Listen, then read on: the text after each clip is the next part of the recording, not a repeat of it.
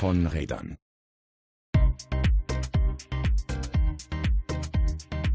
Willkommen zurück bei von Rädern.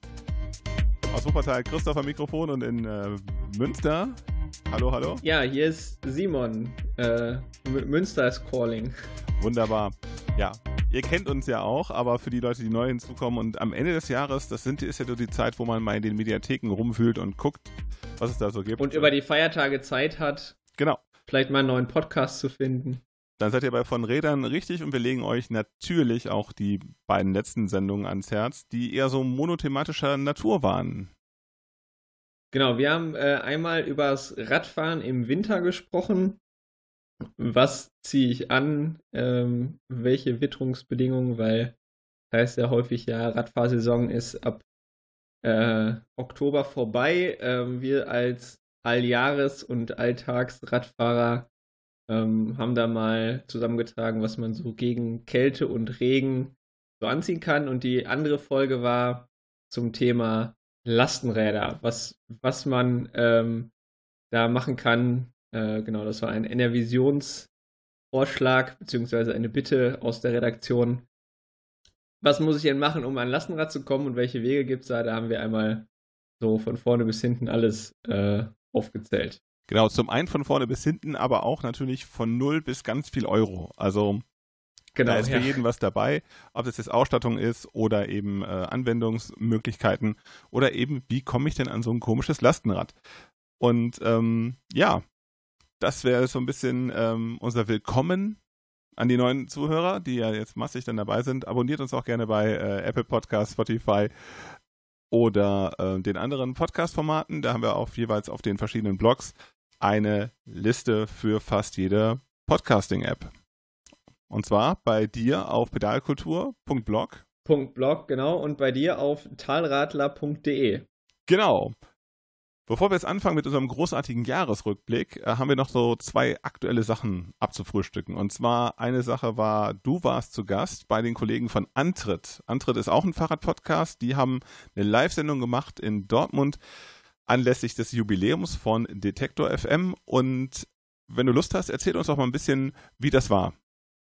Ja, also ähm, tatsächlich äh, ist der Kontakt ähm, zu Christian Bollert einer von zwei ähm, Moderatoren dieses Podcastes ähm, eben auch darüber zustande gekommen, dass äh, er mitbekommen hat, äh, dass ich hier aktiv bin. Und äh, genau, dann ähm, war da die Anfrage, hey, hast du nicht Lust mit uns äh, im Antritt äh, über äh, Überraschung Lastenräder zu sprechen? Und genau, das war ähm, Mitte November, ähm, haben wir uns in Dortmund im Reflektor, nee, Recorder äh, getroffen und da eben eine Live-Aufzeichnung gemacht. Das war auch für Detektor auf N beziehungsweise für Antritt eine Premiere, also das haben die vorher noch nie gemacht vor Publikum. Und äh, weil Antritt auch auf Detector FM einer der meistgehörtesten Podcasts ist und ich muss mich da selber auch als Fanboy outen, ähm, haben die gesagt, okay, dann gehen wir damit eben mal draußen, äh, nach draußen, da wo die Leute sind. Und mit mir zu Gast war äh, Kirsten aus äh, Wuppertal, deine Mitkollegin von der Fahrradstadt Wuppertal und auch von Fienchen. Genau. Und äh, Fabian äh, aus Dortmund, der auch in der Lastenradszene ähm, ja vor allen Dingen im Ruhrpott mit drin hängt beim freien Lastenrad in, in Dortmund, äh, in der Velo Kitchen und ähm, vor allen Dingen auch beruflich damit zu tun hat. Er ist nämlich äh, Radverkehrsbeauftragter der Stadt Dortmund. Und hat auch eine stehende Einladung für diesen Podcast. Von daher ähm, werden wir ihn sicherlich auch genau. bald mal hier begrüßen dürfen. So, so, so wie auch Kirsten. Natürlich, das, das steht auch noch alles aus. Also das, das können wir uns vielleicht als, als To-Do für die, die, das nächste Jahr, ähm, um jetzt mal einen Vorausblick, ähm, Ausblick auf 2020 äh, vorwegzunehmen, äh, ab und zu mal Gäste hier zu uns einzuladen. Genau, hatten wir uns ja schon für dieses Jahr vorgenommen, vielleicht schaffen wir es nächstes Jahr. Wir haben aber auf jeden Fall ebenfalls noch äh, offen stehen, dass wir ja auch mal so eine Live-Folge machen wollen. Äh, dazu aber später in der Sendung mehr, sonst äh, zerschießt genau. du mir hier komplett die Dramaturgie, denn heute machen wir was ganz Lustiges. Und zwar ähm, ja, wir machen eine Jahresabschlusssendung und äh, wir sind absolut perfekt vorbereitet. Ich habe gerade was zusammengeschrieben, äh, was wir machen wollen und oder worüber wir reden wollen. Und Simon ist jetzt genauso überrascht wie ihr, äh, um welche Themen es geht.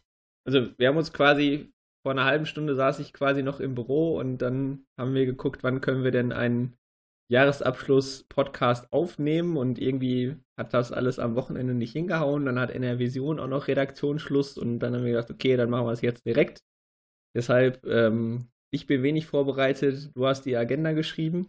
Äh, ich bin gespannt. Vor allen Dingen äh, vielleicht noch einmal zum Thema Antritt. Also wir haben uns da wirklich von vorne bis hinten auch nochmal mit dem Thema Lastenrad äh, beschäftigt. Auch hier klare Empfehlung, ähm, sich das mal anzuhören. Also von Infrastruktur bis äh, Schokofahrt, Cargo Bike Race, äh, Parkmöglichkeiten und so weiter und so fort, verschiedene Modelle, Einsatzzwecke, Sharing. Äh, einmal so der komplette Rundumschlag und es war echt super cool. Die Atmosphäre da in Dortmund ähm, hat Spaß gemacht und ja, hört euch das auf jeden Fall mal an. Wir verlinken es natürlich in den Show Notes.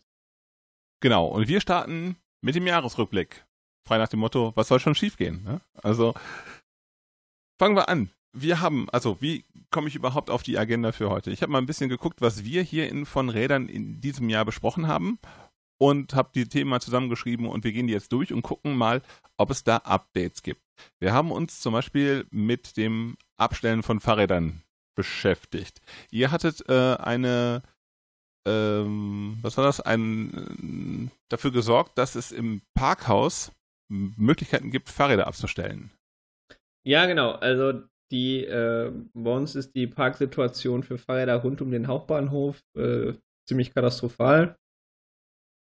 Und es gab, oder wir haben als, als Interessengemeinschaft Fahrradstadt Münster den Aufschlag gemacht, ähm, uns mal anzugucken, wie denn die Parkhäuser äh, in der Innenstadt so insgesamt denn überhaupt ausgelastet sind. Da gibt es freundlicherweise von der Stadt Münster ein Tool, was eben diese Belegungszahlen, ich glaube sogar minutengenau, ins Internet ähm, streamt quasi.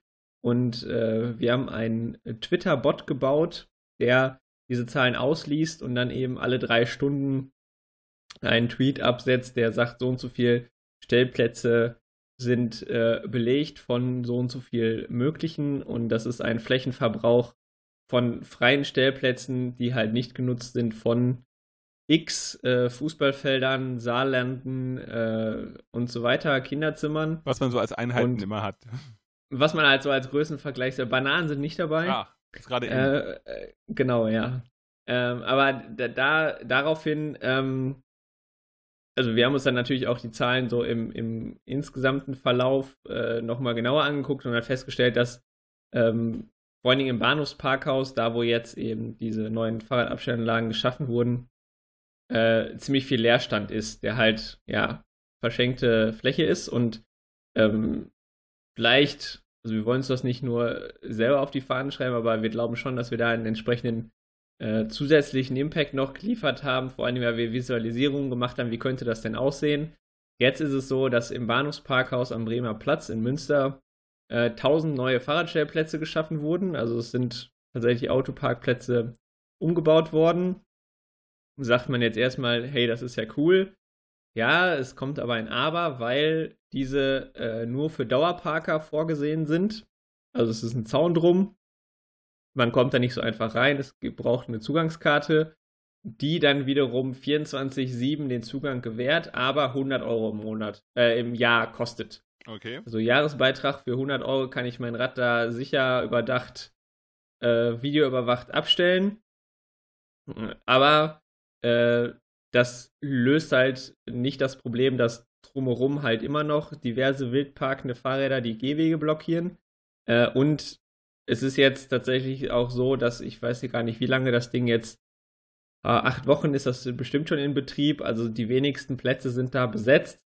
Und so dass jetzt sogar die Forderung schon von der Politik kommt, ähm, macht das doch günstiger und oder zumindest zeitweise kostenlos, damit die Leute merken, dass das funktioniert. Wenn ich mir für also, 150 Euro ein Fahrrad kaufe, äh, dann bezahle ich nicht 100 Euro im Jahr, um das abzustellen. Richtig. der, also tatsächlich wäre es für, für, für äh, Leute, die pendeln müssen, ähm, glaube ich, gar nicht so schlecht. Also, weil nämlich der Punkt ist, dass, also wir haben ja auch auf der anderen Seite vom Bahnhof Deutschlands größte Radstation, die auch die immer hoch, äh, die zu klein ist und auch seit äh, Eröffnung, ich glaube, 97, ähm, also über 20 Jahre um keinen einzigen Platz gewachsen ist, obwohl die Nachfrage halt deutlich steigt. Ähm, die ist halt nicht 24-7 zugänglich. Also auch wenn ich als ähm, Ach so, ich habe gedacht, wenn ich dann, ja immer rein. Nee, nee, äh, also immer rein kann man da nicht. Ich glaube nur, wenn man einen Abo-Stellplatz hat und dann auch, glaube ich, nicht komplett rund um die Uhr. Da bin ich mir jetzt nicht sicher, aber auf jeden Fall, was das neue Parkhaus bzw. die neuen Stellplätze angeht, da ist es offensichtlich deutlich äh, einfacher, da wirklich rund um die Uhr rein und rauszukommen. Und wenn ich jetzt äh, tatsächlich pendeln müsste, dann würde ich da auch mein Rad, ähm, glaube ich, abstellen. Aber und, und, auch für 100 Euro, weil meine Räder kosten mehr als 150. Äh, deshalb ist das, glaube ich, ein gutes Angebot. Aber eben offensichtlich kommt es halt noch nicht bei den Leuten an. Äh, es ist, ja, weiß ich nicht. Also zu teuer insgesamt würde ich vielleicht gar nicht mal sagen, aber es ist offensichtlich immer noch nicht attraktiv genug, vor allen Dingen, weil das Problem eben glaube ich, nicht die Leute sind, die halt eben ihre hochwertigen Räder sicher, verwahrt wissen wollen, sondern halt die vielen Fahrradleichen und 150 Euro Bahnhofsräder, die halt drum zu alles ab, äh, vollmüllen. Und äh, auch dafür müsste es vor allen Dingen auch für spontan, ich muss mal eben zum Bahnhof irgendjemanden abholen oder sonst irgendwie äh, Stellplätze geben, die eben leicht zugänglich und ohne irgendeine Barriere funktionieren. Und das ist halt eben bei diesem äh, Konzept mit, wir haben Zugangskarten und so weiter, nicht der Fall. Ja, also es ist äh, schon ein guter Schritt in die richtige Richtung.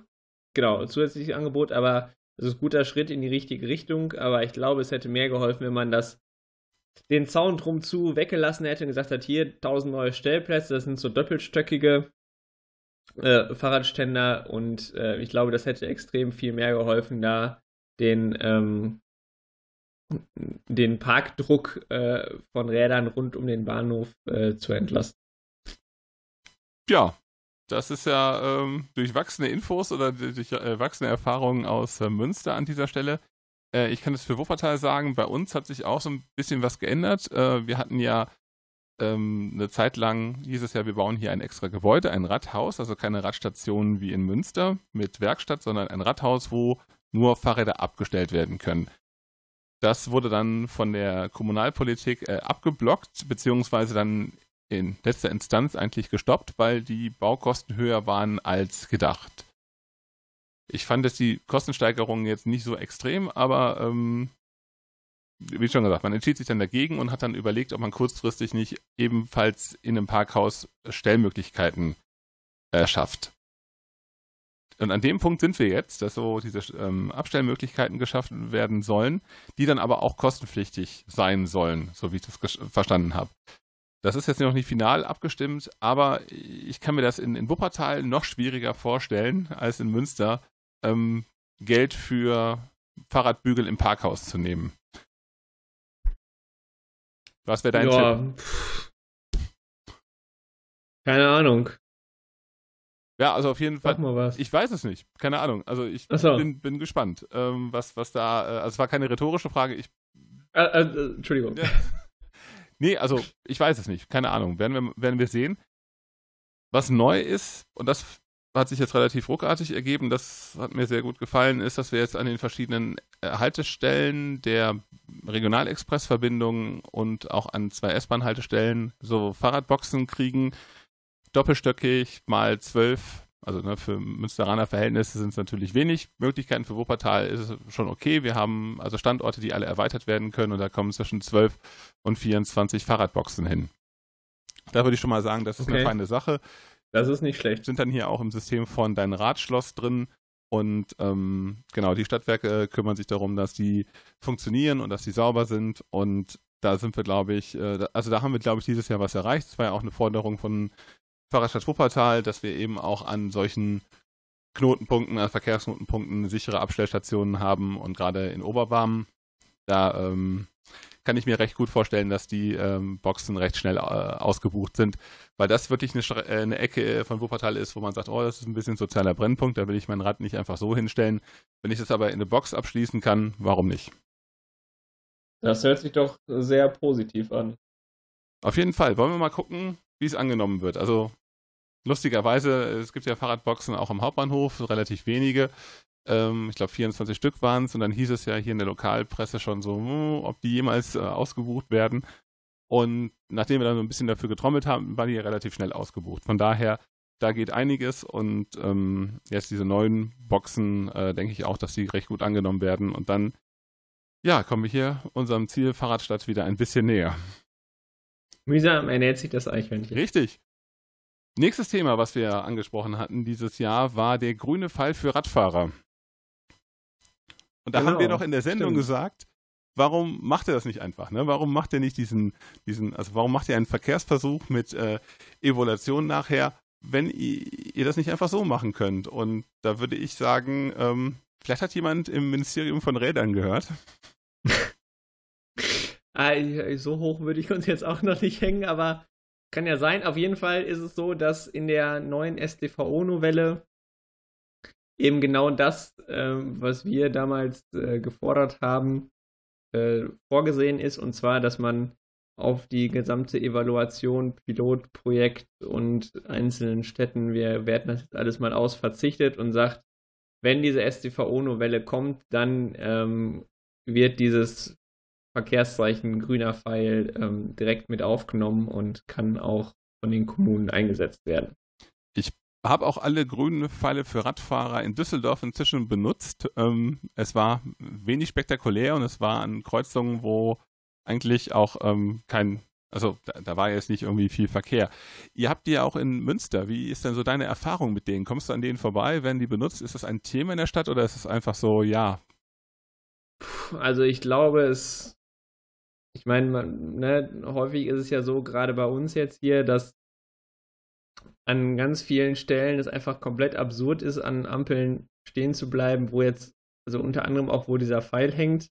Und das legalisiert mehr oder weniger häufig nur das sowieso schon bestehende Fahrverhalten von den Leuten, die eben auch vorher schon, äh, und auch wenn es illegal war, ähm, an diesen Kreuzungen äh, rechts abgebogen sind. Aber also der Grünpfeil, wo ich regelmäßig dran vorbeikomme, da muss ich nicht rechts ab, sondern fahre geradeaus. Äh, ich habe da aber auch selten jemanden gesehen, der da, also zumindest äh, nicht bewusst, ähm, das dann so gemacht hätte, geschweige denn im Bewusstsein, dass das durch diesen Pfeil jetzt möglich ist. Also ich glaube auch, dass der ähm, Pfeil als solcher, wenn er denn vor allen Dingen flächendeckender eingeführt würde, deutlich mehr Auswirkungen hätte, weil im Moment, also wir haben in Münster, glaube ich, sechs Kreuzungen, die damit ausgestattet sind und wie gesagt, an, an keine Ahnung, 60 Kreuzungen wäre es sinnvoll, ähm, um jetzt mal eine Zahl zu nennen. Also ich glaube, das ist eher gelebte Praxis, das häufig sowieso zu tun und da hatte ich auch schon mal einen Blogartikel drüber geschrieben, dass halt in ganz vielen Stellen das sowieso jetzt schon legal ist, weil der äh, der, der Radweg, wir haben ja hier ganz viel Hochbord, Radweg, ähm, sowieso an der Ampel vorbeiführt. Also alle Kreuzungen oder fast alle Kreuzungen bei uns am Ring äh, sind sowieso schon so gebaut, dass man gar nicht bei rechts, äh, wenn man rechts ab will, anhalten muss. Ähm, deshalb glaube ich, dass das nur was bringt, auch in der Wahrnehmung von, ach hier, guck mal, darf ich jetzt wirklich auch legal bei Rot abbiegen, wenn das Ding flächendeckender eingesetzt wird. Bei uns war das ähnlich. Wir haben jetzt gar nicht für diese Art von grünen Pfeil, sondern für den ähm, grünen Pfeil und Zusatzschild nur Radfahrer von Radweg rechts abbiegen auf Radfahrer, ähm, auf, auf Radweg ähm, mal versucht, Kreuzungen zu finden, wo man es ausprobieren kann, weil die Stadtverwaltung da recht aufgeschlossen war. Also sie hatten, äh, hatten uns mal gefragt, ob wir eine Kreuzung wüssten, wo man also wo man rechts abbiegen würde von Radweg auf Radweg und an einer Ampel vorbeikommen würde. Wir haben halt keine von diesen Stellen gefunden. Von daher, ähm, was in Wuppertal halt wirklich helfen würde, wäre halt äh, Fahrbahn rechts abbiegen. Das wäre das wäre super. Ähm, aber halt so diese Radwegnummern, da haben wir das meistens halt auch, dass der Radweg halt an der Ampel vorbeiführt. So grundsätzlich ähm, bin ich eigentlich, äh, also immer noch irritiert. Das ist, kann man auch alles in der Sendung noch nachhören. Ähm, warum das halt nur für Rechtsabbiegen ist. Wir haben es in Frankreich gesehen, wo man das eben an jeder Kreuzung für verschiedene Richtungen anordnen kann. Dann, davon bin ich nach wie vor Fan, weil es gibt auch genug Ampeln, wo ähm, relativ wenig Verkehr ist und da braucht zwar der motorisierte Kraftverkehr eine Ampel, aber der Radverkehr nicht. Ähm, genau, das haben wir im Kontext von der STVO-Novelle besprochen und die haben wir natürlich dann auch noch mal in der eigenen Sendung ausführlich besprochen. Auch das kann man in der NR-Visionsmediathek gerne nachhören. Wir hatten aber was vergessen, und zwar das Abstellen von, Rad, äh, von Fahrrädern auf der Fahrbahn. Das ist uns irgendwie so ein bisschen durchgegangen, beziehungsweise es kam irgendwie später raus. Das war nicht in dem, in dem äh, Artikel des Ministeriums, den wir da durchgesprochen haben. Vielleicht wollen wir da noch was zu sagen? Genau, also es ging erst darum, glaube ich, ähm, dass Fahrräder nicht mehr am Fahrbahnrand abgestellt werden dürfen. Und ähm, inzwischen ist das aber so geändert, dass Lastenräder und Fahrräder mit Anhänger es noch dürfen, normale Fahrräder aber nicht. Zumindest, glaube ich, ist das der Stand der Dinge. Und beschlossen ist das Ding ja sowieso noch nicht. Genau, und das Lustige ist, dass wir hier in Wuppertal auf der Fahrbahn Fahrradbügel haben. Das heißt, ähm, dass auch die Stadt Wuppertal jetzt äh, auf ihren Kanälen. Stimmt, das haben wir hier auch. Direkt genau. bei mir um die Ecke an der Wolbecker Straße stehen auch Bügel auf der Fahrbahn. Genau, und hier sollen in Wuppertal auf der Friedrichstraße, die zur Fahrradstraße erklärt wird, ähm, äh, an, den, an den Parkplätzen auch Fahrradbügel halt auf die Straße. Also das und natürlich im Stadtgebiet stehen an anderen Stellen auch noch äh, Fahrradbügel auf der Fahrbahn. Und das ist ein Problem, weil das nicht konform geht mit der äh, STVO-Novelle. Und so wie ich das verstanden habe, versucht jetzt auch, also versuchen auch die Kommunen da nochmal ein bisschen Einfluss drauf zu nehmen, dass auch das Abstellen von normalen Fahrrädern auf der Fahrbahn weiterhin erlaubt bleibt. Genau, also begrüßenswert wäre das auf jeden Fall. Ich weiß jetzt auch gar nicht den Grund, warum das nicht mehr so sein sollte. Ähm, naja, Gründe. Weißt du da irgendwas? Keine Ahnung, aber Gründe, also ein Radschnellweg auf sandigem Untergrund, da ist mir der Grund auch noch nicht ganz klar. Außer dass naja, er okay, ist. Da, man, man wundert sich über nichts mehr. Genau, aber ansonsten kamen wir, glaube ich, zu dem, zu dem Schluss, dass da ein paar gute Sachen drin sind, ein paar nicht so gute Sachen und so ein bisschen, naja. Wer Lust hat, über die Feiertage gerne in die Sendung reinhören. Ja, dann ein Riesenthema dieses Jahr war fast in jeder Sendung Thema das Lastenrad. Genau. Wir haben ähm, das in ja fast allen Sendungen irgendwann mal äh, ja besprochen. Auf der Fahrrad Essen haben wir einen Live-Podcast aufgenommen. Da saßen wir quasi mitten auf einem Lastenrad-Rennparcours. Wir haben die äh, ja, letzte Folge zum Thema Wege zum Lastenrad von 0 bis x Euro gemacht und ansonsten war sie auch, ähm, war es relativ häufig Thema, aber ja, also ich glaube, wir sind beide in dem Gebiet unterwegs, da ist das nicht ganz so verwunderlich. Genau, ähm, deshalb abschließend nochmal so, um den Sack zuzumachen für dieses Jahr, ähm, vielleicht nochmal nette Infos von der Förderungsfront. Es gibt ja die Möglichkeit, wenn man in Städten wohnt, die von einem Dieselfahrverbot bedroht sind, äh, sich eine ähm, Förderung für ein E-Lastenrad äh, bewilligen zu lassen. Und äh, heute kam raus, 34 Millionen Euro sind bereits bewilligt worden. Und das ist halt schon, äh, das ist schon, schon eine tolle Zahl. Auf jeden Fall. Ich sollte mehr Diesel fahren, damit wir in Münster davon auch profitieren können. Genau, die Kollegen von Veto City Ruhr haben mal nachgefragt, das sind 2800 Räder die ähm, okay. gefördert worden sind. Als Privatperson kann man ja bis zu 1000 Euro da rausholen, als ja. Verein oder Unternehmen sogar noch ein bisschen mehr.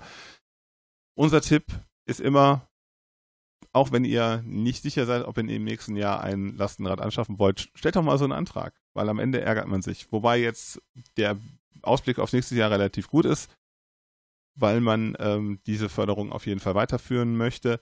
Man weiß aber noch nicht, wie hoch, äh, oder wir wissen noch nicht, wie hoch die Fördersumme insgesamt sind. Also für dieses Jahr waren wohl 40 Millionen bereitgestellt und jetzt sind wir bei 34 Millionen, die bereits bewilligt worden sind.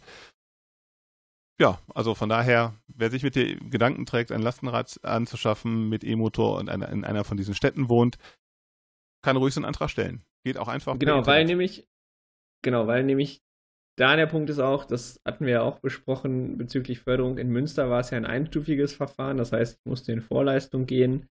Das ist bei dem Programm nicht so. Das heißt, man kann einen Antrag stellen und sagen, ich hätte gerne dieses oder jenes Rad. Und wenn man dann die Bewilligung hat, ähm, dann muss man erst das Rad kaufen und ich glaube, man hat dafür auch dann mehrere Monate. Jahr, du hast sogar. ein Jahr Zeit. Ja, okay.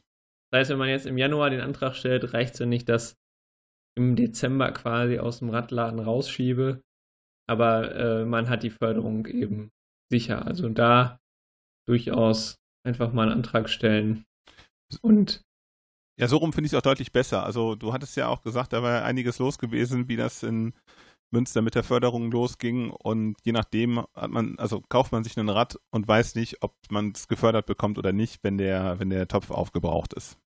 Ja, also diese zweistufige Variante ist auf jeden Fall die, die bessere. Und meine, also es, man munkelt immer noch, dass es wieder aufgelegt wird, also die Förderung in Münster und auch da, dass sich an dem Verfahren noch was ändert äh, hoffen wir es mal, damit eben das finanzielle Risiko und eben auch die Entscheidung, ob man sich so ein Rad zulegt oder nicht, halt eben nicht daran scheitert, dass ich in Vorleistung gehen muss. Was mir noch positiv aufgefallen ist im Lastenradkontext war, dass auch das kann man eigentlich jedes Jahr sagen, dass äh, Lastenräder wieder in ganz neuen oder ganz anderen oder ganz tollen Art und Weisen genutzt werden, die's, äh, für die man früher ein Auto gebraucht hat. Ich war zum Beispiel in Essen vor Ort zu einer Einweihung. Da haben, hat man gleich drei Bullets gekauft, um Radwege und Grünanlagen sauber zu halten. Also so quasi als Einsatzfahrzeuge. Und das ersetzt dann eben faktisch am Ende auch äh, halt den, den LKW äh, oder den, äh, den Bulli, mit dem die Leute halt sonst rumgefahren sind.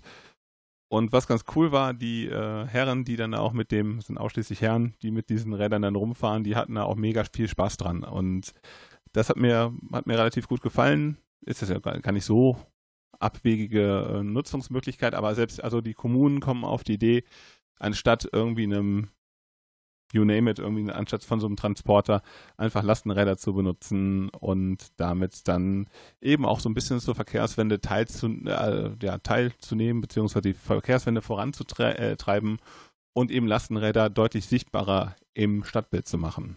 Ja, ich glaube, das ist auch so ein Ding von Außenwirksamkeit. Also, das sind halt Sachen, die verhältnismäßig schnell umsetzbar sind und man hat halt direkt auch in der Außenwahrnehmung ähm, den, den Effekt, dass die Leute sehen, ach guck mal, jetzt fährt die Stadt auch selber mit Lastenrädern rum. Und äh, ich glaube, das sorgt auch nochmal in, in der öffentlichen Wahrnehmung dafür, dass dieses Thema dann oder für dieses Thema sensibilisiert wird. Ich hätte noch eine andere äh, Story zum Thema, was man mit Lastenrädern alles machen kann.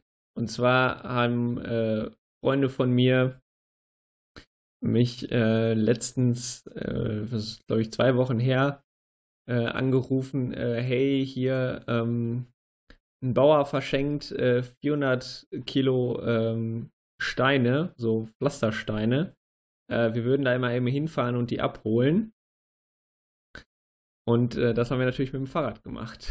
Natürlich. Äh, ein, ein Schwerlastrad und ein Carla Cargo Fahrradanhänger und äh, drei, drei Long John ähm, Lastenräder äh, sind wir zu fünf da hingefahren und ähm, also den Anhänger und das Schwerlastrad haben wir uns bei einem befreundeten Fahrradladen ausgeliehen und sind dann da äh, hingefahren und der Bauer hat ja erstmal relativ sparsam geguckt, als wir da mit, mit Rädern auf den Hof gefahren sind, war dann aber relativ schnell ziemlich begeistert und auch vor allen Dingen mit der Anhängerkombination und was der denn so alles kann und ach, ach, da ist ein Motor dran und ach, den kann man ja auch abkoppeln und dann hat man auch noch Handgas und wie viel geht denn da drauf und so. Also da war dann das Interesse auf jeden Fall schon geweckt, so nach dem Motto, ja, wir haben ja auch hier auf dem Hof einige Strecken, äh, zurückzulegen. Ähm, die haben da äh, Pferdezucht und so. Ähm, und dann, äh, als es dann da, ja, habe ich gesagt, ja, man kann sich sowas auch fördern lassen, da wurden die Augen dann noch größer. Also ich glaube, gerade solche, solche Erlebnisse sorgen dann bei den Leuten dafür, sich zumindest mal Gedanken darüber zu machen. Und wir sind dann tatsächlich mit fünf Rädern und äh, knapp 400 Kilo Steinen äh, da vom Hof gefahren. Und ähm, ja, hat alles super funktioniert. Der Akku von den äh, vom Schwerlastrad war dann nach der Aktion, also es waren insgesamt, glaube ich, 16 Kilometer, die wir gemacht haben. Er war von Anfang an nicht ganz voll, aber am Ende war er dann auch knapp in den Knien. Das hat dann so gerade noch gereicht. Aber auch das sind ja, also so ein Schwerlastrad, das kauft man sich nicht privat. Ähm, deshalb haben wir uns jetzt auch ausgeliehen. Aber es hat auf jeden Fall Spaß gemacht und zeigt halt mal wieder, okay, äh, man kann es halt, also auch 400 Kilo Steine, das würde ich jetzt nicht jedes Wochenende machen, aber es geht auf jeden Fall mit dem Fahrrad. Voll gut. Äh, ein anderes Gefährt von dem, von dem großen Lastenrad jetzt zum kleinen E-Scooter war auch massiv Thema in ähm, unserer Sendung und äh, es war ein bisschen Simon in Gefahr, könnte man fast sagen. Ähm, ja. Weil in Wuppertal gibt es die Dinger nicht, zum Glück. In Münster schon, von daher bist du da näher an der Front. Ich kenne sie nur aus Düsseldorf und aus Köln. Und ähm, äh, genau, du hast die ausführlich getestet und hast jetzt auch noch äh, eine wunderbare Anekdote ausgegraben zum Thema E-Scooter. Ja, genau, das habe ich gestern gelesen, ein Artikel dazu, dass, also wir haben ja darüber gesprochen, dass es verhältnismäßig schwierig ist, weil ähm, kleine Räder und äh, schmaler Lenker und so mit dem Ding Handzeichen zu geben, wenn man abbiegen möchte. Blinker haben die nicht. Und da war ähm, oder ist häufig die Empfehlung gewesen, beziehungsweise das hat man dann immer häufiger gesehen, mit dem Fuß zu blinken quasi. Also nicht die Hände vom Lenker zu nehmen, sondern äh, den Fuß rauszuhalten. Und es gibt jetzt eine Entscheidung, dass eben es nicht äh, straßenverkehrsordnungskonform ist, weil der Fußblinker quasi nicht vorgesehen ist. Also man muss auf den Dingern mit der Hand Handzeichen geben, mit dem Fuß ist es nicht erlaubt. Und also erstens glaube ich nicht, dass sich da irgendwer dran hält, weil es einfach vor allen Dingen bei ungeübten Leuten, die sowas halt mal eben so ausprobieren, einfach relativ schwierig ist. Also selbst ich hatte Probleme, ähm, da eine Hand äh, zu lösen, vor allen Dingen, wenn man dann auch äh, die rechte Hand löst, da ist der Gasgriff, dann ähm, bremst der Roller quasi automatisch, wenn man nicht mehr Gas gibt, was dann auch dafür sorgt, dass die hinter einem herfahrenden ähm, sich dann relativ schnell beschweren, wenn man so relativ abrupt bremst. Und ähm, ja, zweitens glaube ich, dass also ich sehe keine große äh, andere Möglichkeit, da irgendwie anzuzeigen, wie man die Richtung wechseln möchte, wenn nicht denn dann mit dem Fuß, wenn es denn überhaupt passiert, also dann lieber mit dem Fuß als gar kein Handzeichen geben oder Fußzeichen. Und äh, genau, also das fand ich relativ lustig, dass es erst überall empfohlen wurde, ja, hier ist es gefährlich, die Hand zu lösen vom Lenker, blinkt mit dem Fuß quasi und jetzt gibt es die Entscheidung, nee, geht nicht. Tja, was soll man dazu noch sagen? ist gut. Also ich ja. kann vielleicht sagen, dass genau. jetzt so, ne, wir Wie ist denn der Winter? Mitte der ja, ja, also es ist, glaube ich, deutlich zurückgegangen, zumindest in der, in der öffentlichen Wahrnehmung oder das, was ich so sehe im Stadtbild, sind die Dinger ähm, nicht mehr ganz so häufig unterwegs. Ein paar Leute, die sind echt mutig. Letztens habe ich einen gesehen bei knapp über 0 Grad und auf jeden Fall halt Glatteis, also auf jeden Fall raureif und so. Dann ähm, mit äh, einer Hand am Handy, also einhändig fahrend äh, um die Kurve und so da gehört, glaube ich, eine ordentliche Portion Mut dazu, vor allem wenn man sich mit 25 km/h dann doch mal hinpackt, äh, dann tut das auch relativ weh, glaube ich. Äh, zumal man dann von Glück sagen kann, wenn man sich nur selber verletzt und keine anderen Leute. Also ich glaube schon, dass das relativ stark zurückgegangen ist, zumindest das, was man so im, im Straßenverkehr wahrnimmt. Ich weiß jetzt nicht, ob die äh, Verleiher da auch ähm, an der Anzahl der Scooter, die so im Straßenbild rumstehen, irgendwie reduziert haben oder so. Das ist ja alles. Aber ähm, man merkt halt, man merkt halt schon, dass dieser, dieser große Hype, der im Sommer war, dass wirklich äh, die Dinger ständig unterwegs waren, dass es halt vorbei. Bleibt jetzt natürlich abzuwarten, inwiefern das im nächsten Frühjahr dann wieder losgeht oder ob das wirklich so ein äh, Nebelkerze war mit einem Sommer lang äh, Spaß haben und dann ähm, steht das Ding in der Ecke, so wie früher, weiß ich nicht, die Kickboards oder Einräder oder Inline-Skates. Das Schöne ist ja, dass die dass der Winter für, für jeden Bereich von diesen Geräten ähm, so die mega Herausforderung ist. Von den kleinen Rädern äh, über die, was weiß ich, über die Bremse bis hin zu den Akkus, das ist halt alles äh, nicht wintertauglich. Von daher, ähm, naja, ich bin ja, gespannt. also ich, viel, mich würde auch interessieren. Ich bin gespannt, wie viele von diesen Fahrzeugen äh, den Winter überleben, wenn die draußen stehen. Also, bei, ich habe mir schon Sorgen gemacht, wenn die bei 38 Grad den ganzen Tag in der prallen Sonne auf dem gut, Asphalt ja. stehen, ähm, der ja dann auch nochmal deutlich wärmer ist. Ich glaube, das tut ihnen genauso wenig gut wie bei Minusgraden. Ähm, ja, der Akku freut sich über beides rumzustehen nicht, ne? und, und vor allen Dingen im Regen. Also, die Haltbarkeit angeht, man wird sehen, äh, wir sprechen dann nächstes Frühjahr nochmal drüber, wenn es die ersten warmen Tage gibt, ob die wirklich auch dann wieder so stark genutzt werden wie dieses Jahr. Wenn die ersten warmen Tage ins Haus stehen, steht auch schon wieder die nächste Schokofahrt an. Die Schokofahrt war auch ein Thema, die wir sehr ausgiebig hier besprochen haben. Willst du mal so ein Jahresresümee äh, ziehen für die Schokofahrt? Also habt ihr Anfang des Jahres damit gerechnet, dass äh, wir am Ende des Jahres so viel Schokolade transportiert haben? Nee, auf keinen Fall. Also ich habe jetzt just gestern, äh, wir haben am, am Sonntag unsere ähm, Lasse Weihnachtsfeier, also von unserem freien Lastenrad in Münster. Und da hatte Laura, eine Kollegin da im Team, ähm, drum gebeten, schickt mir doch mal ein paar Bilder von diesem Jahr, die wir so als Jahresrückblick dann da per Beamer an die Wand schmeißen können. Und wir hatten tatsächlich, und das kommt mir schon viel länger vor, ähm, dieses Jahr im Januar das erste große Netzwerktreffen von ganz vielen Leuten, die eben sich deutschlandweit ähm, mit der Schokofahrt beschäftigen und bei sich Stadtgruppen organisieren und so weiter. Wir waren dann, glaube ich, knapp 20 Leute, die nach Münster quasi in Person gekommen sind und nochmal 10, die sich per Video- und Telefonkonferenz dazugeschaltet haben. Und äh, da haben wir eben, ja, vor allen Dingen über diesen ganzen Netzwerkgedanken und Staffeln und wie kann man sich untereinander besser austauschen und so gesprochen. Und ich glaube nicht, dass irgendwer von uns da gedacht hat, dass wir im Herbst diesen Jahres, also jetzt im Oktober, war ja die letzte über drei Tonnen Schokolade ähm, aus Amsterdam mit Fahrrädern rausfahren. Also es ist schon relativ beeindruckend. Vor allen Dingen ähm, jetzt im äh, Oktober war ja die große Eröffnung von der neuen Fabrik von den Chocolate Makers, also die, die die Schokolade produzieren. Und auch das war nochmal ein super Event.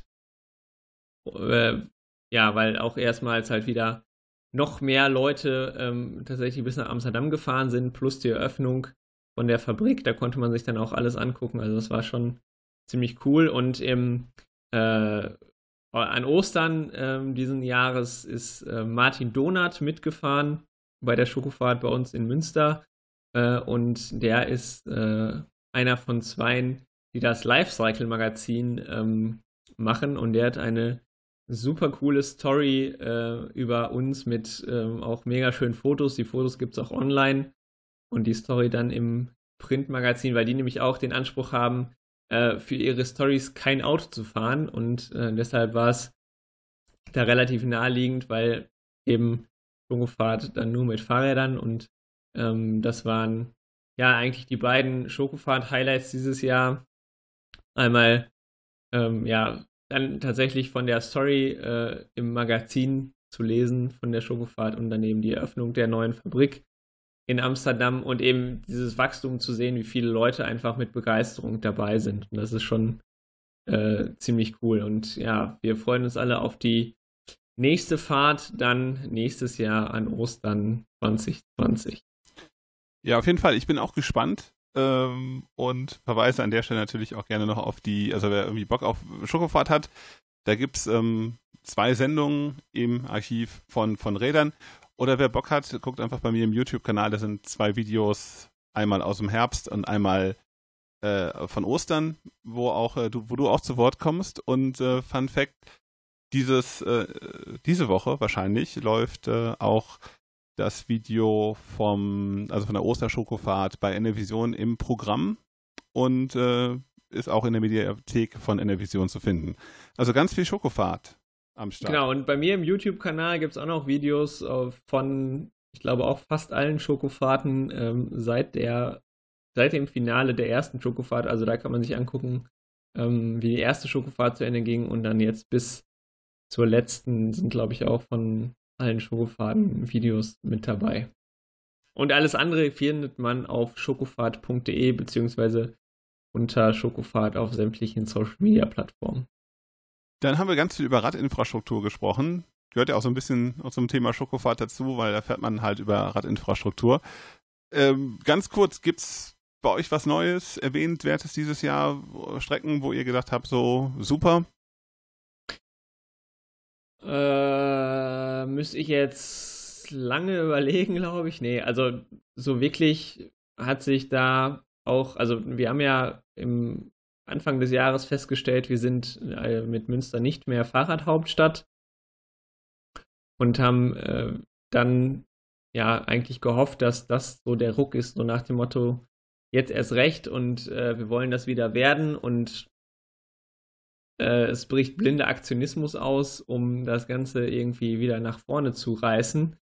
Ähm, das kann man jetzt so nicht sagen. Es gab so ein paar Aktionen, die auch wieder das Gegenteil von gut ist gut gemeint. Es wurden Fahrradstraßen ähm, komplett rot eingefärbt, zumindest eine, ähm, die dann aber mit so richtig grobem Rollsplit quasi ähm, bedeckt wurde. Also das war, wenn man jetzt davon ausgeht, dass Fahrradstraßenradverkehr äh, komfortabel, zügig, sicher machen sollen und eben beschleunigen, dann ist das genau das Gegenteil von allem gewesen.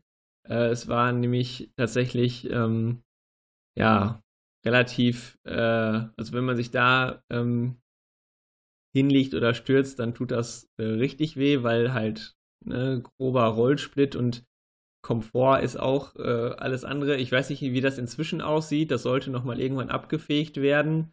Ähm, ich glaube, der Untergrund ist jetzt auch nicht so, dass der relativ äh, ja, rollwiderstandsarm ist. Da müsste ich nochmal hinfahren und mir das angucken. Ähm, ansonsten jetzt gerade ganz aktuell, ich habe es äh, vorgestern äh, einmal im Halbdunkeln ausprobiert und ab nächste Woche soll es richtig laufen. Am Dortmund-Ems-Kanal hier äh, von einem Vorort in die Innenstadt gibt es jetzt eine fast zwei Kilometer lange Strecke ähm, mit adaptivem, smartem Licht. Also die haben da Laternen aufgestellt, und die sollen dann angehen, wenn man als Fahrradfahrer oder Fußgänger da vorbeigeht. Super, dann sieht man direkt jemanden, ob da einer kommt, wenn man den dann äh, überfallen will. Ja, also weiß ich nicht, das, das, äh, der eine Testlauf-Moment, äh, ähm, der gelaufen ist, den habe ich noch mitgekriegt, da war es aber noch nicht ganz so dunkel, das war schon irgendwie, glaube ich, ganz cool, wenn dann einfach vor einem so das Licht langsam angeht und hinter einem dann wieder aus. Ähm, ich glaube schon, dass das, äh, also es ist jetzt ein, nur ein Teilstück. Ähm, perspektivisch soll auch der Radweg insgesamt am Dortmund-Ems-Kanal massiv ausgebaut werden. Also auch das ist ein Schritt in die richtige Richtung. Viel wichtiger wäre aber, ähm, diese, ein Großteil dieser Strecke läuft an einer Fahrradstraße entlang, die bisher im Winter nicht geräumt wird. Äh, und die ist halt, ähm, gerade weil es da an, an Feldern vorbeigeht, häufig eine richtige Eispiste. Und ähm, ja, mir hilft es halt nicht, wenn ich eine Laterne habe, die mich anleuchtet, wenn ich auf Glatteis ausrutsche. Ähm, dann würde ich lieber im Dunkeln fallen, äh, beziehungsweise im Dunkeln fahren, ohne zu fallen. Ähm, und das sind halt so, so Sachen, so, ja, es ist schön, dass da jetzt adaptives Licht ist und ähm, der Weg insgesamt dann beleuchtet wird. Äh, aber die logische Konsequenz muss dann auch sein, vor allen Dingen, weil das ja dann auch wieder dazu führt, dass da mehr Leute herfahren, wenn es da hell ist, von wegen, äh, ich fühle mich sicherer und so. Ähm, dann muss aber die logische Konsequenz auch sein, dass da im Winter geräumt wird, weil sonst macht das alles keinen Sinn. Aber auch da bleibt abzuwarten, wie das sich so entwickelt. Ähm, wie gesagt, das ist jetzt so eine Teststrecke und perspektivisch soll das, glaube ich, am kompletten Dortmund-Ems-Kanal über 20 Kilometer von äh, Senden bis nach Münster in die Innenstadt ähm, ausgebaut werden. Aber bis das soweit ist, da ähm, gehen noch äh, einige Winter- und Jahresrückblicke von Rädern äh, durch den Äther, glaube ich. Ja, aber grundsätzlich äh, ist es ja schon, schon ein nettes Vorher Vorhaben. Ne? Ähm, ja, wir ja, hoffen, das wir hoffen dass es nicht so eine RS1-Nummer wird, so einmal angekündigt, dann äh, ja, hier, hier ähm, beliebiges Schimpfwort einsetzen.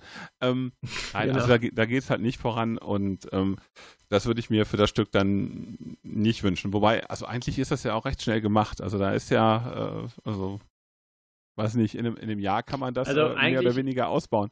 Aber, Platz, Platz ist da. Ähm, gerade, also ich glaube, gerade der außer, der, der außerinnenstädtische Bereich, da könnte man, also das ist jetzt im Moment ähm, ein Radweg mit wassergebundener Schicht, da ist drum zu eigentlich nichts. Den könnte man verhältnismäßig einfach ähm, auch äh, asphaltieren. Ähm, es ist aber wie eigentlich bei allen Sachen, wenn man sagt, ich, ich beschäftige mich mit dem überregionalen Verkehr außerhalb der Stadtgrenze von Münster, das Problem, dass äh, wenn man von außerhalb in die Stadt reinfährt, also im Radius von 15, 20 Kilometern, ähm, dann ist an den großen Landstraßen eigentlich die Infrastruktur in einem okayen Zustand. Die ist nicht beleuchtet, aber eigentlich ähm, mit glattem Asphalt ausgestattet und für das Verkehrsaufkommen auch breit genug. Das Problem wird halt immer größer, je weiter man in Richtung Innenstadt kommt. Und äh, auch das ist am Kanal der Fall. Der soll halt noch verbreitert werden. Ähm, und das ist vor allen Dingen im Innenstadtbereich sind die, glaube ich, inzwischen schon zehn Jahre hinterm äh, Zeitplan her und ähm, müssen jetzt erstmal alle Brücken umbauen, ähm, bis sie dann an die Verbreiterung des Kanals gehen. Und wenn das nicht abgeschlossen ist, dann ähm, wird da auch, also bis das nicht abgeschlossen ist, wird da auch an den Radwegen nichts passieren. Die kommen dann als allerletztes da dran. Ähm, das heißt, da gehen pff, mit Sicherheit nochmal fünf bis zehn Jahre ins Land, bis das im Innenstadtbereich soweit ist. Im schlimmsten Fall, ähm, alles, was davor passiert, könnte eigentlich relativ schnell umgesetzt werden. Da ist jetzt nur die Frage, ist das gewollt, beziehungsweise sagt man, ja, wir warten, bis das alles fertig ist und machen es dann in einem Rutsch. Ich fände es besser, auch weil das mein täglicher Weg zur Arbeit ist, dass das möglichst schnell umgesetzt wird. Ja, finde ich auch gut. Und die Nummer mit dem Licht, also, äh, also da bin ich jetzt nicht so nicht so wirklich Fan von. Ich, wenn ich mich recht erinnere, hat man das in die, den Niederlanden auch mal äh, ausprobiert, also mit dieser Lichtwelle und man hat dann herausgefunden, dass das halt schon ähm, sehr stark äh, signalisiert, dass jemand kommt. Wobei man das natürlich auch so machen kann, dass man äh, dann dimmt es halt schneller hoch oder es bleibt, ne, bleibt länger hell. Also da gibt es ja auch Möglichkeiten. Aber so grundsätzlich ähm, also wie, ist ja keine, genau keine Rocket Science. Äh, man kann auch einfach das Licht anmachen. Also so schlimm ist es halt auch nicht. Auf der Nordbahntrasse ja, ist die ganze Zeit das Licht an. Ähm, ich habe lustigerweise jetzt noch ein altes Video äh, gefunden, wo um Mitternacht halt diese Nordbahntrassenbeleuchtung ausging, ähm, weil das damals noch äh, ein, eine Versuchsstrecke war. Aber ähm, ich finde das, find das ein bisschen komisch. Also die Straßenbeleuchtung ist ja auch an. Und ähm, es gibt sicherlich Straßen, die weniger genutzt werden als dieser Radweg, von dem du jetzt gesprochen hast, oder ja, in Wuppertal äh, die Nordbahntrasse. Ja, also die Gründe, warum das Ganze gedimmt werden soll, da bin ich im Detail auch nicht äh, drüber informiert. Sicher wäre es sinnvoll, da äh, das Ganze dauerhaft äh, anzumachen. Ich werde mal, äh, wenn das Ding denn dann läuft nächste Woche, ähm, morgens früh daherfahren und mir eine GoPro an den Lenker klemmen und das Ganze mal filmisch festhalten, wie schnell denn sowas dimmt, wie lange das dann hell bleibt äh, und welche Atmosphäre das hat. Ich glaube, dieser Effekt von wow, hier geht gerade für mich das Licht, dann ist auch relativ schnell abgenutzt. Äh, und dann ist noch die Frage, ähm, wie schnell kommt es denn hinterher? Ich hatte. Ich wollte es gerade sagen, äh, ich, ich, erwarte von dir, dass du schneller bist als die Lichtwelle.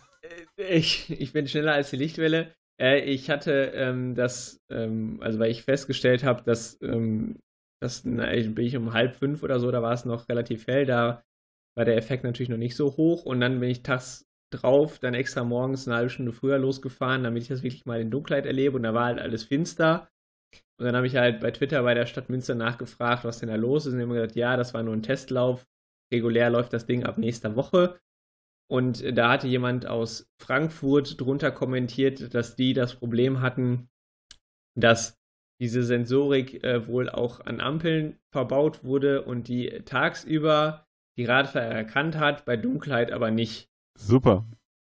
Und das ist natürlich, wenn man da mit Licht steuern will, bei Dunkelheit besonders effektiv. Ähm, deshalb oh, mal gucken, wie das ist, wenn es komplett dunkel ist, ob dann der Sensor auch erkennt, dass ich da als Radfahrer herkomme und äh, vor allen Dingen, wie schnell das Ganze dann hochdimmt, wenn ich da ja, mit 30 herfahre, ob das dann auch ähm, adaptiv funktioniert. Aus Wuppertal habe ich äh, drei Sachen zu vermelden, was äh, Infrastruktur angeht, äh, in Sachen Daumen hoch. Das ist einmal äh, ein Seitenarm der Nordbahntrasse, der jetzt bald eröffnet wird. Also der ist, sind die Bauarbeiten jetzt in den letzten Zügen. Die sogenannte Schwarzbachtrasse wird eröffnet. Ähm, die heißt Schwarzbachtrasse, weil die einfach über eine Straße führt, die Schwarzbach heißt und darunter läuft dann der Schwarzbach. Ähm, ist aber mitten in der Stadt, ist im Osten der Stadt, verbindet den äh, Langerfelder Markt. Das ist halt schon so ein, so ein, ja, also Innenstadt ist das nicht, aber es ist halt so ein, so ein Stadtteilkern. Da ist eine Sparkasse, Supermarkt, äh, Schwimmbad und, und, und so. Ähm, äh, historische, historische Bauten, Kirche und so, das ist da alles. Und ja, die, die, äh, man wird bald die Möglichkeit haben, von der Nordbahntrasse halt mehr oder weniger bis zum Langerfelder Markt durchfahren zu können. Ist auch noch ein Tunnel dabei, zwei größere Brücken, also ist halt wieder eine super Strecke, durchgängig beleuchtet, 24 Stunden am Tag beleuchtet, also beziehungsweise nass beleuchtet. Und ähm, das ist eine super Sache. Da muss ich auf jeden Fall Anfang des Jahres, wenn das Ding offen ist, nochmal nach Wuppertal kommen und äh, mir das angucken, weil ich glaube, ähm, dass das auch von der Aussicht her nochmal ganz interessant ist, oder? Auf jeden Fall nochmal komplett neue Perspektiven und die Brücke über die Schwarzbach ist noch ein bisschen höher als die äh, Genau, das meine ich nämlich in Erinnerung zu haben, dass ich da zumindest schon mal vorstand vor der Absperrung, als es noch nicht so weit war. Dann machen wir eine Live auf der Schwarzbach äh, Podcast Folge. Voll gerne. Und dass das Coole ist, gibt also ich bin ja eher so der Altersverkehr Typ, aber da sind direkt also Alters- und Freizeitverkehr ähm, finde ich da spannend, weil man kann, wenn man dadurch dann ähm, über die Nordbahntrasse ein Stück weiterfährt, innerhalb einer 30-Zone so eine Art Schleife fahren. Also ich hasse es, wenn ich mit dem Fahrrad die gleiche Strecke zurückfahren muss wie hin, also wenn man irgendwann umdreht.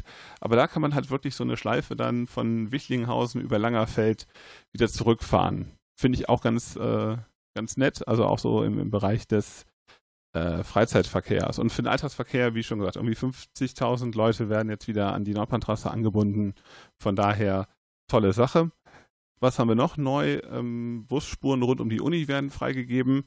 Zum Beispiel, ähm, äh, also Max-Hockheimer Straße runter, also die, die, ähm, die steile Straße von der Uni in Richtung äh, Elberfeld wird freigegeben. Aber auch ähm, die Busspur um so ein Wohnhaus in der Augustastraße. Auch super praktisch. Ähm, da waren ja relativ viele Busspuren äh, im Verkehrsausschuss und natürlich die Garte. Die Garte, eine Sache, Gründungsmythos von Fahrradstadt Wuppertal. Ja. Einer meiner ersten Anträge, die ich an die Stadt gestellt habe, was äh, Freigabe von, ein, äh, von Busspuren angeht. Es ist soweit. Die Garte wird freigegeben. Tusch. Dass ich das nochmal erleben darf. Ich jetzt auch nicht gedacht. Unfassbar. Ähm, genau, ich hätte es auch nicht gedacht. Von daher auch da Daumen hoch ähm, in Richtung Kommunalpolitik, weil vor zwei Jahren wäre das nicht möglich gewesen. Das war komplett problemlos jetzt im äh, Verkehrsausschuss. Der Weg dahin war ein bisschen lang. Wenn wir das nächste Mal vielleicht keine vier, fünf Jahre brauchen, um so eine Busspur freizugeben, wäre das schon nicht schlecht. Ähm, vor allem, weil es am Ende noch nicht mal mehr Redebedarf gab. Außerdem gab es keinen Redebedarf bei der Freigabe des Walds. Das ist so eine Straße, die bei uns durch die Innenstadt führt. Da kann man in Zukunft auch in beide Richtungen fahren. Da wird sogar auf der, ähm, auf der einen Seite, das ist die Westseite der Straße, ähm, die Parkplätze weggenommen und dafür kommt ein Radstreifen hin. Und so hat man eigentlich eine gute Verbindung vom Döppersberg über den Wall, durch die, über den Neumarkt hoch bis zur Nordbahntrasse über die Friedrichstraße. Das ist auf jeden Fall eine sehr gute Entwicklung. Ich weiß aus meiner Wuppertaler Zeit, dass mir das tierisch genervt hat, ähm, dass man da auch nur in eine Richtung fahren darf. Also von daher, ähm, da ist einiges passiert. Und da freue ich mich auch drüber. Ich habe das Gefühl, denn bei euch passiert mehr als bei uns. Ja. Zumindest an sinnvollen Dingen. Ja, ihr habt ja schon viel, ne? Also wir haben ja nichts. Ja, ach so, okay. Nein, also gut, wenn, wenn, ich mich jetzt so reden höre, wie schon gesagt, also jetzt ähm, Nordbahntrasse, Schwarzbachtrasse, äh, und jetzt die, also die machen, also im Augenblick passiert wieder viel. Ich hatte auch eine Zeit lang jetzt äh, letztes Jahr das Gefühl, dass überhaupt nichts mehr passiert. Aber dieses Jahr, äh, dieses Jahr war schon, war schon nicht verkehrt. Und wo wir schon bei Gefühlen sind, das war ja so ein bisschen das, was wir im Podcast thematisiert haben. Aber Simon, wenn du jetzt so ein, zwei persönliche Highlights mal benennen würdest für dieses Jahr, was so mit, mit Fahrradfahren zu tun hat, was wäre das? Ähm, ja, also ich würde sagen, das war auf jeden Fall mein Radurlaub im Sommer. Ähm, auch wenn es nur drei Tage waren, da bin ich mit meiner Freundin nach äh, Lattrop-Brecklenkamp, das ist hinter der niederländischen Grenze gefahren, ähm, mit dem Rad äh, und äh, Bikepacking. Und wir haben da ähm, ja die niederländische Infrastruktur genossen und sind einfach so ein bisschen, da ist so äh, relativ viel Heidelandschaft, Region Twente. Ähm, das war schön bei gutem Wetter. Ähm, ja, einfach so ein bisschen mit dem Gravelbike ähm, tatsächlich auch abseits der ähm, Radschnellweginfrastruktur da durch die Felder gefahren. Das war äh, ziemlich cool. Vor allen Dingen auf dem Rückweg ähm, hatten wir, ähm, sind wir Richtung Nordhorn äh, über die Grenze gefahren und dann an einem äh, Luft-Boden-Truppenübungsplatz vorbei und äh, durch Nordhorn durch und haben in, ähm, ich weiß gar nicht, nach 48 Kilometern oder so das erste Mal an einer Ampel gestanden. Und ähm, das war, wo man dann so, okay, ich habe hier gerade zum ersten Mal wegen einer Ampel angehalten und es sind jetzt schon fast 50 Kilometer auf dem Tacho. Ähm, das war auf jeden Fall sehr cool, vor allen Dingen, weil äh, durch Nordhorn selber sind wir an, ich weiß gar nicht welcher Fluss, Kanal, also irgendein Gewässer führt da durch die Stadt und der Radweg, der da dran entlang fährt, halt an jeder Querstraße eine Unterführung hat. ähm, und man da sehr bequem eben unter der Straße durchfahren kann, ohne Kreuzung, ohne Ampel. Und ja, wir sind dann echt da durch die Wälder, Wälder und so weiter gefahren und ähm, haben dann nach knapp 50 Kilometern das erste Mal an Ampel gestanden und das war so, okay, das ist äh, ganz schön krass, äh, wie viel Ampel man äh, auf einem anderen normalen Weg, was weiß ich, wenn man über die Promenade zum Beispiel nur, fährt. Äh, nur, nur, nur fünf Kilometer über die Promenade hat man direkt äh, schon äh, fünfmal so viele. Äh, nee, also das war, das war schon ziemlich cool. Also insgesamt auch die, die Tour, ähm, auch wenn es nur drei Tage waren. Und ich glaube, das andere war tatsächlich, dass äh, der Saisonabschluss der Cargo Bike Race Saison ähm, in Berlin gab es am äh, 16. November ein Top of the Roof Cargo Bike Race und zwar ähm, in bzw. auf einem Parkhaus äh, in Berlin-Kreuzberg, wo wir tatsächlich auch über ähm, ja, mehrere Ebenen gefahren sind und so. Und da war auch wieder die komplette Lastenrad- und Cargo Bike Race Familie ähm, am Start und das war auch eine richtig geile Stimmung. Gibt es auch auf dem YouTube-Kanal äh, bei mir ein, ein Video von. Ähm, vor allen Dingen, weil es dann ähm, ja der Jahreszeit bedingt ähm, hinten raus ähm, dann sogar dunkel wurde und wir dann halt mit bunten Lichtern und Flutlicht die Strecke ausgeleuchtet haben und äh, diverse Räder auch bunte Lichter am Rad selber hatten. Das hat dann nochmal noch für mehr Stimmung gesorgt und im Anschluss dann ähm, ja im Parkhaus quasi, ähm, wir hatten ein ein Bierbike, also ein Lastenrad mit Zapfanlage da drauf und äh, Würstchen gegrillt und so weiter, Kaffee und so war alles da und dann noch quasi Aftershow-Party im Parkhaus. Das war so richtig Underground-Feeling und äh, ja, tatsächlich auch ein ziemlich cooles Rennen. Also das war von der Atmosphäre her ähm, super, da über den Dächern von Kreuzberg ähm, mit dem Lastenrad Rennen zu fahren. Die Strecke war cool, die Leute waren cool. Also es, das waren auf jeden Fall so zwei der Highlights ähm, zum Thema Fahrrad bei mir in diesem Jahr. Und wie sieht es bei dir aus? Äh, was hast du so äh, erlebt, äh, abseits dessen, was wir hier sowieso schon besprochen haben? Ja, also ich war mit dem, mit dem Julian Busch bei Tal Total und das war total heiß. Ähm, ich bin ja riesen. Also von den Temperaturen? Genau, oder? von den Temperaturen. Das war an diesem Mörderwochenende. Ähm, und also wo es also wo es wirklich so heiß war. Ähm, und das, also kurz, kurz vor den Sommerferien. Und ich bin ja ein Riesenfan von Tal Total. Also das ist äh, ein, ein Aktionstag, das ist ein Sonntag, wo zwischen Koblenz und Rüdesheim die, ähm, äh, die Straßen links und rechts am Rhein gesperrt werden und dann kann man da mit dem Fahrrad herfahren.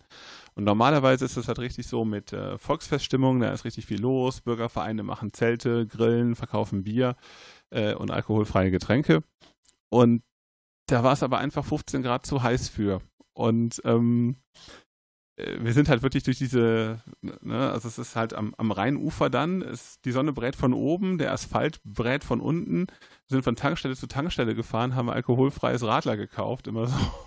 ähm, und das war halt ein total krasses Erlebnis, weil es war wirklich unglaublich heiß und wir haben es dann äh, mit den Bullets zwar noch runtergeschafft bis zum, ähm, also bis äh, also wir sind rüber bis nach Rüdesheim, sind dann auch wieder ein, Stück hochgefahren, aber sind dann irgendwann in den Zug gestiegen, weil äh, es, es, es ging einfach nicht mehr. Ne? Ähm, aber es war auf also jeden Fall. Also die Reifen sind noch nicht geschmolzen, aber kurz davor. Ja, auf jeden oder? Fall. Also das war, ähm, das, das war schon ziemlich krass. Ähm, aber äh, auf der anderen Seite war es halt auch echt ein tolles Erlebnis, weil es halt so absurd war. Und das, das Beste war, an einer Stelle hat sie in Bacharach, hat die Freiwillige Feuerwehr äh, so einen riesen Ventilator gehabt mit einem mit so einem Feuerlöschschlauch und hat dann da auf die Straße ähm, äh, das, das Wasser. So Sprühnebel ja, genau, gepustet. Ja, Sprüh, ja, das ist natürlich. Sprühnebel war das nicht, da kam, da kam halt echt volles Rohr raus aus diesem Ding. ähm, und äh, ich bin dann da durchgefahren, blieb dann auch kurz vor diesem Ventilator stehen, war komplett nass und so einen Kilometer weiter war ich schon wieder komplett trocken. Ja. Aber das war, ähm, äh, ja, das war eine, eine Tour, die an die, so ans Limit ging. Also ich glaube, Tal, also Tal Total, äh, das hast du ja jetzt schon zweimal ja. gemacht, glaube ich, genau. Und äh, das steht bei mir auf jeden Fall auch noch auf der Bucketlist. Ähm, vielleicht klappt es ja nächstes Jahr. Das ist immer am ersten oder letzten Wochenende im Juni. Genau, letztes Juni-Wochenende ist das, meine ich. Genau, also da habe ich auf jeden Fall auch mal Bock ähm, mitzufahren und äh, ja, hoffentlich dann vielleicht eher so bei 28 Grad und Sonnenschein. Das ist, glaube ich, dann ein bisschen angenehmer. Ja, auf jeden Fall. Das fände ich auch cool. Ähm, dann haben wir auf jeden Fall wieder was, auch wieder was von Rädern nächstes Mal zum Besprechen. Anderes Highlight war noch bei uns der Stadtradeln. Das hat mir dieses Jahr total viel Stadt, äh, Stadtradeln gemacht. Nein, das hat mir total viel Spaß gemacht. Wir haben als Kommune 380.000 Kilometer erradelt, aber darum ging es eigentlich nicht. Also es war halt wirklich drei Wochen äh, Fahrradtour mit äh, der Wuppertaler Fahrradszene. Wir sind zu einem Unverpacktladen in Düsseldorf gefahren. Wir haben äh, eine Tour gemacht, da haben wir die Kuratorin vom Else Lasker Schülerjahr vorne auf ein Lastenrad gesetzt und sind mit der an Orten, die in Bezug mit Else Lasker Schüler, eine der berühmtesten Töchter der Stadt, äh, äh, Dichterin des Expressionismus, äh, abgefahren, also Denkmal, Geburtshaus, Orte, wo sie drüber geschrieben hat, sind dann, ja, und haben halt da so eine Runde gedreht. Und das war alles recht cool. Und ähm, hat riesen Spaß gemacht. Waren echt wirklich drei fahrradintensive Wochen. Wir sind nachts nach Düsseldorf gefahren, haben da den Stadtradel Staffelstab abgeholt und so Späße. Und ja, es war lustig.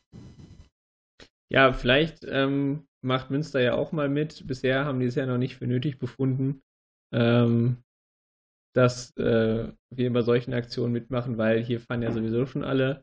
Äh, trotzdem fände ich das, glaube ich, eine ganz gute Idee, gerade für den Pendelverkehr den Leuten äh, zu zeigen oder sie zu motivieren, äh, ja, mal aufs Rad zu steigen, weil vor allen Dingen äh, die äh, ja auch aus den Außenstadtteilen, glaube ich, ziemlich viele Leute tatsächlich mit dem Auto in die Innenstadt fahren zum Arbeiten und ich glaube, da wird es auch Münster ganz gut zu Gesicht stehen, da einfach mal mitzumachen.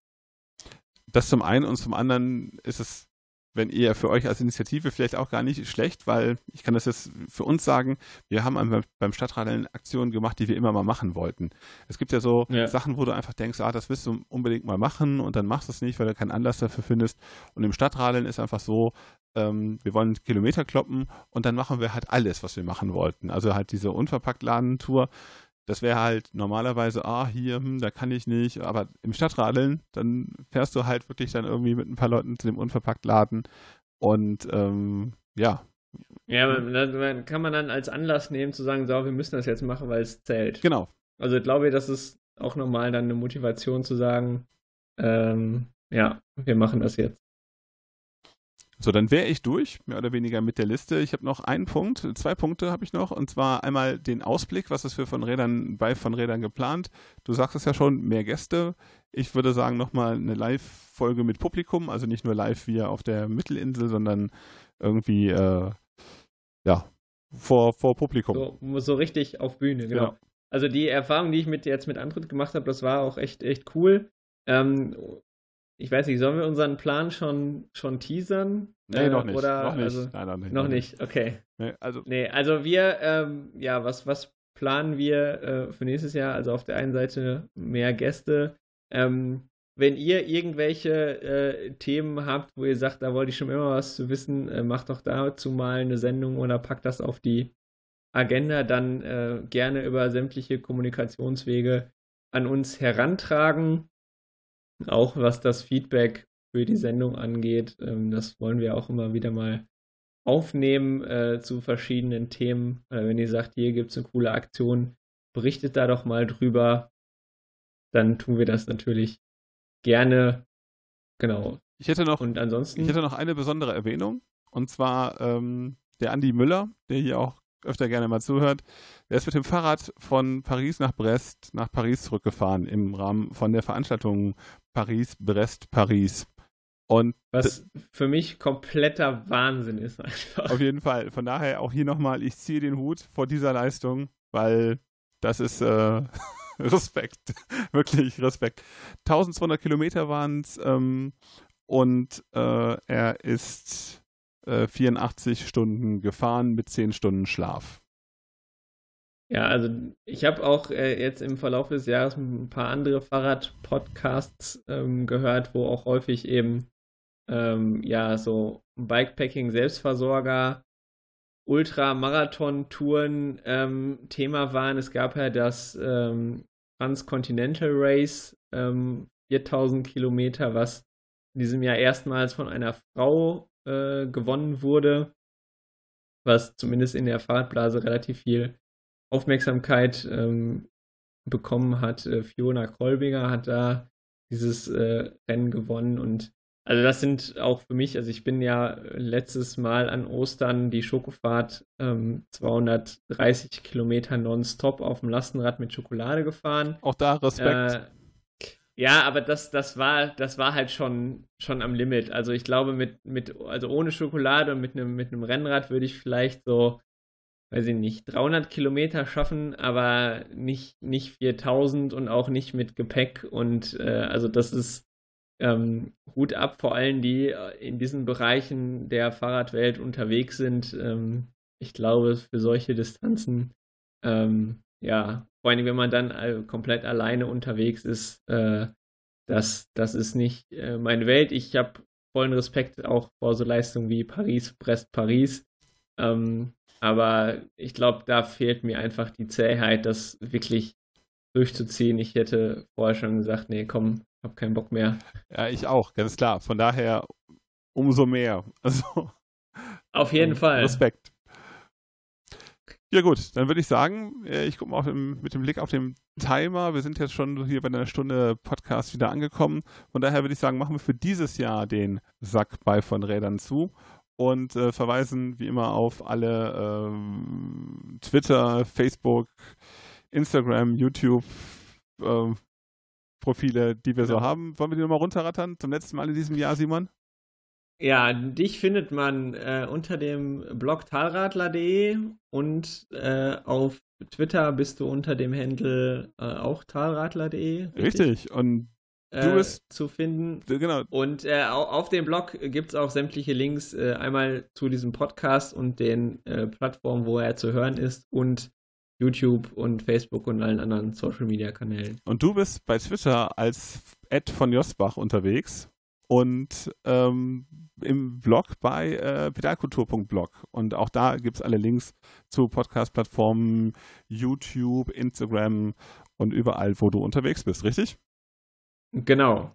Und äh, dann würde ich sagen, ähm, verabschieden wir uns an dieser Stelle von dem Fahrradjahr 2019, wünschen allen Zuhörenden äh, äh, besinnliche Feiertage. Klickt doch mal durch unsere äh, Folgenliste der Mediathek auf NRVision. Oder schaut bei ähm, im Engelstung-Kanal äh, nochmal die CM-Doku. Wir haben dieses Mal eine äh, Doku über die Critical Mass Wuppertal gemacht. Die Stimmt, auch noch sehr drin. empfehlenswert. Und ja. Kommt gut über die Feiertage und ins neue Jahr. Und dann hören wir uns spätestens da. Im Januar wieder. Bis dahin. Tschüss. Von Rädern